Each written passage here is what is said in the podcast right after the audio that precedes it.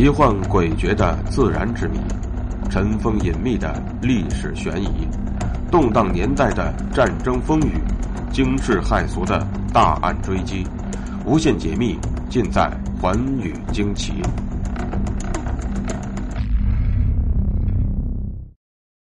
大家好，欢迎收听《寰宇惊奇》，我是东方。出生于法国诺曼底省的诺查丹马斯，是16世纪法国的。大预言家，他是一个犹太人的后裔。诺查丹马斯是一个拉丁文的名字。他的家人在他还未记事时就从犹太教改信了天主教，而他的童年呢，也受到了神秘的犹太文学的影响。长大之后呢，他的曾祖父鼓励他学习拉丁文、希腊文和希伯来文，并且从事了星象学和天体科学的研究。也正因如此，为他日后的预言方面的造诣奠定了坚实的基础。那么，诺查丹马斯究竟有过怎样的预言呢？他的预言又被收录在了他的哪个著作之中呢？下面，就请和我一起走进今天的故事。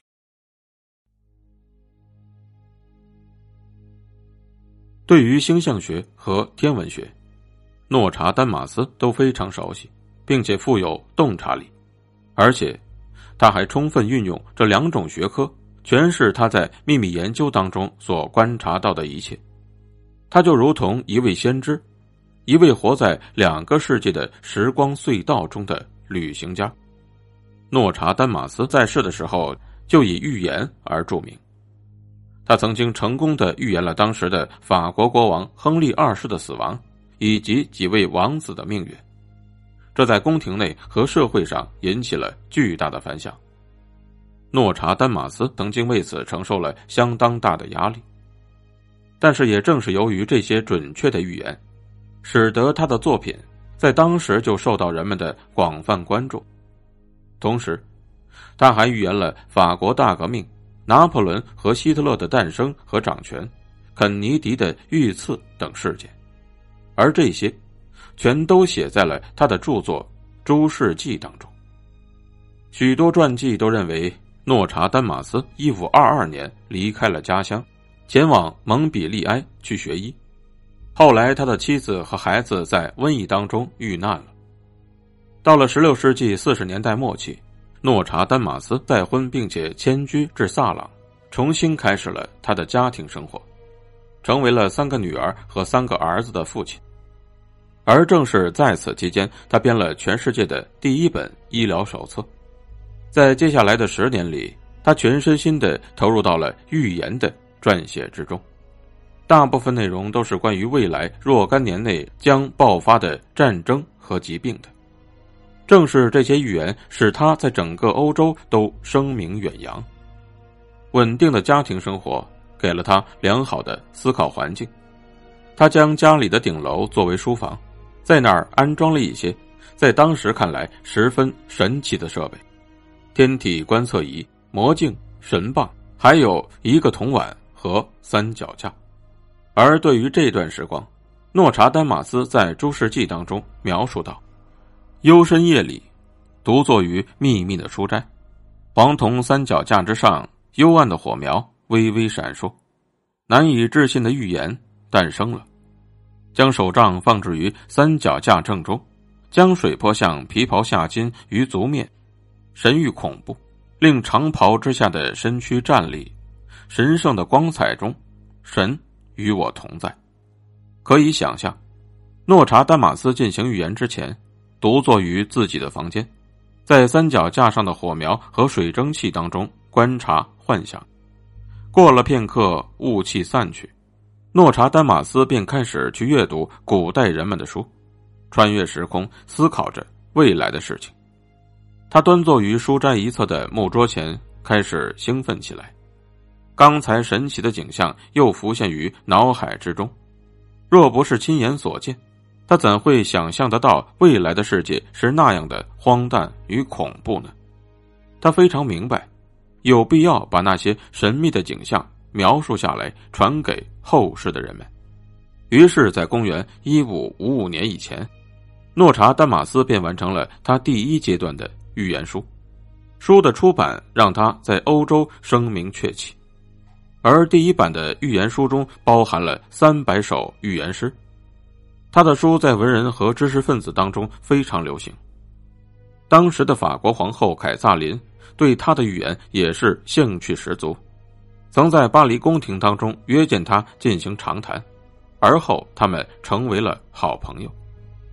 诺查丹马斯也谈到了对皇后的丈夫法国亨利二世之死的预言，还谈到了许多关于未来世界的预言。当时的诺查丹马斯便被指定为亨利二世的私人医生和皇家顾问，后来也成为了法国国王法兰西斯二世和查理九世的顾问。诺查丹马斯在世时最令人震惊的预言。便是关于法国亨利二世之死的预言。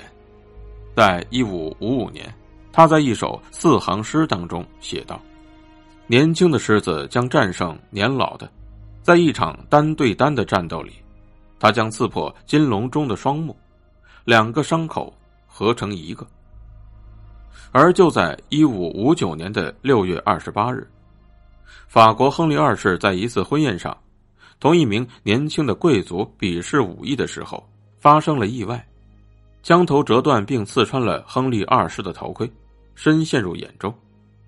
后来，亨利二世便在极度的痛苦当中死去了。这一预言的应验，使得有些人对诺查丹马斯产生了憎恶，但其他人则对他的预言能力感到震撼。此后，诺查丹马斯的名声便更加响亮了。他仍然在沙龙继续他的创作，而许多的贵族和知名人士便经常来拜访他。在一五六五年至一五六六年前后，诺查丹马斯患了痛风病和关节炎，如他早已给自己的预言一般，他的全身开始腐烂，随之健康状况持续恶化。他在一五六六年六月十七日写下了遗书。七月一日，他请来了天主教的牧师为他做最后的礼拜，并且告诉这位密友，明天就见不到他了。也正如同他自己所预言的那样，在七月二日早晨，当助理陪同家人亲友来到他的书房时，他们发现他躺在了床和长椅之间，已经与世长辞。而就在诺查丹马斯死后的第二年。他的儿子凯撒收集了他所有未出版的预言，并且于一五八六年正式将其出版，而这便是举世闻名的《诸世纪预言》。相传这本书的销量在西方仅次于《圣经》。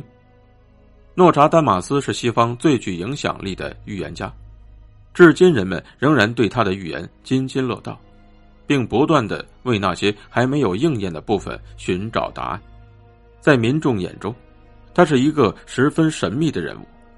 然而，人们不能理解的是，为什么许多人不止一次的要否定他，然而却又一次又一次的拿起他的《诸世纪》去揣摩呢？也许，只有那些人自己心中才有真正的答案。感谢收听今天的节目，更多有趣内容，请关注我的新浪微博“冒牌东方朔”。